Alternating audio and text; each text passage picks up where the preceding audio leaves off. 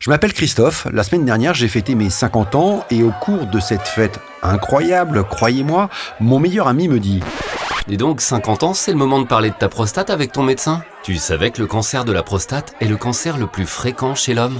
Depuis, cette phrase me reste dans la tête. Pourquoi devrais-je m'inquiéter de ma prostate? Comme je suis journaliste et que je n'aime pas les questions sans réponse, j'ai décidé d'en savoir plus sur la prostate. Et si on parlait de la prostate Un podcast proposé par le Centre de lutte contre le cancer Oscar Lambray, le CHU de Lille et le laboratoire Bayer. Quatrième épisode. Vers qui se tourner Petit rappel rapide.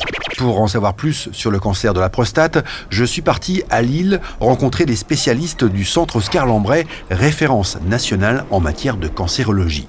Ces experts m'ont éclairé sur les différentes étapes pour poser le diagnostic du cancer de la prostate.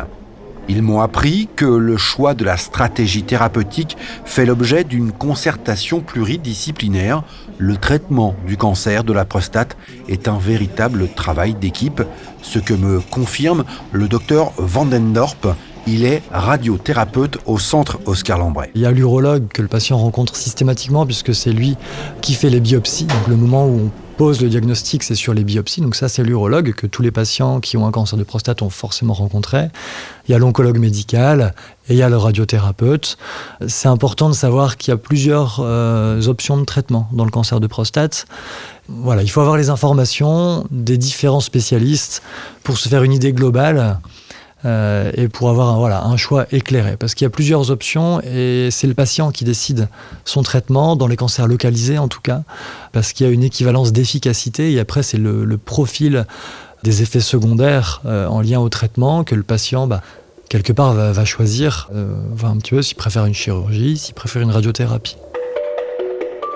Je suis le docteur Écoire, euh, je suis oncologue médical au centre Oscar à Lille on s'occupe tous de la même maladie, mais on s'occupe pas de la maladie soit au même moment, soit du même problème. Alors quel est le rôle de l'oncologue? Mon rôle, c'est de, c'est d'accompagner les, les, patients, de leur proposer tous les traitements médicaux en rapport euh, avec euh, la prise en charge d'un cancer. Je pense aux hormonothérapies, je pense aux chimiothérapies.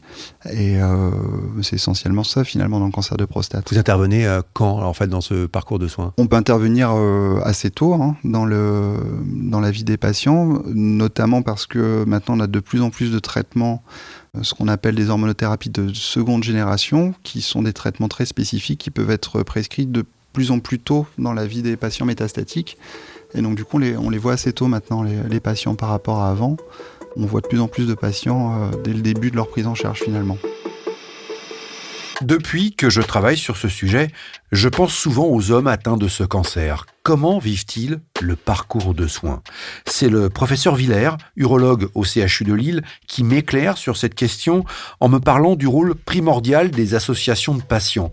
Associations qui empêchent certains malades de s'isoler en leur permettant de partager doutes et angoisses. Oui, bien sûr, les associations de patients, c'est extrêmement important pour nous parce qu'ils nous reformulent tous les manquements que l'on aurait pu faire.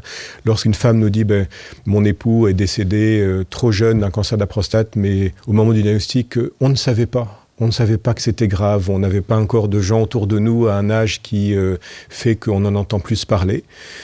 Il faut le dire, il faut au moins qu'on le sache, puisque sinon l'acceptation d'une un, maladie est encore plus douloureuse lorsque on a l'impression que personne n'en a parlé. Les proches ont également un rôle à jouer, on imagine Bien sûr, la, la compréhension du, de l'épouse dans le cadre d'un homme chez qui on a fait un diagnostic est, est très important pour lui, lui permettre de, de vivre au mieux les périodes de traitement et puis l'encourager à, reprendre une vie euh, dans toutes ses dimensions le mieux possible. Et justement, comment vivre avec cette maladie? Quelles sont les conséquences psychologiques et physiques lorsqu'on suit un parcours de soins? Et puis, où en sont les recherches sur cette maladie qui enregistre chaque année 55 000 nouveaux cas? Je vous donne rendez-vous dans le prochain épisode de ce podcast. Pour ne pas manquer le prochain épisode de Et si on parlait de la prostate, abonnez-vous à ce podcast.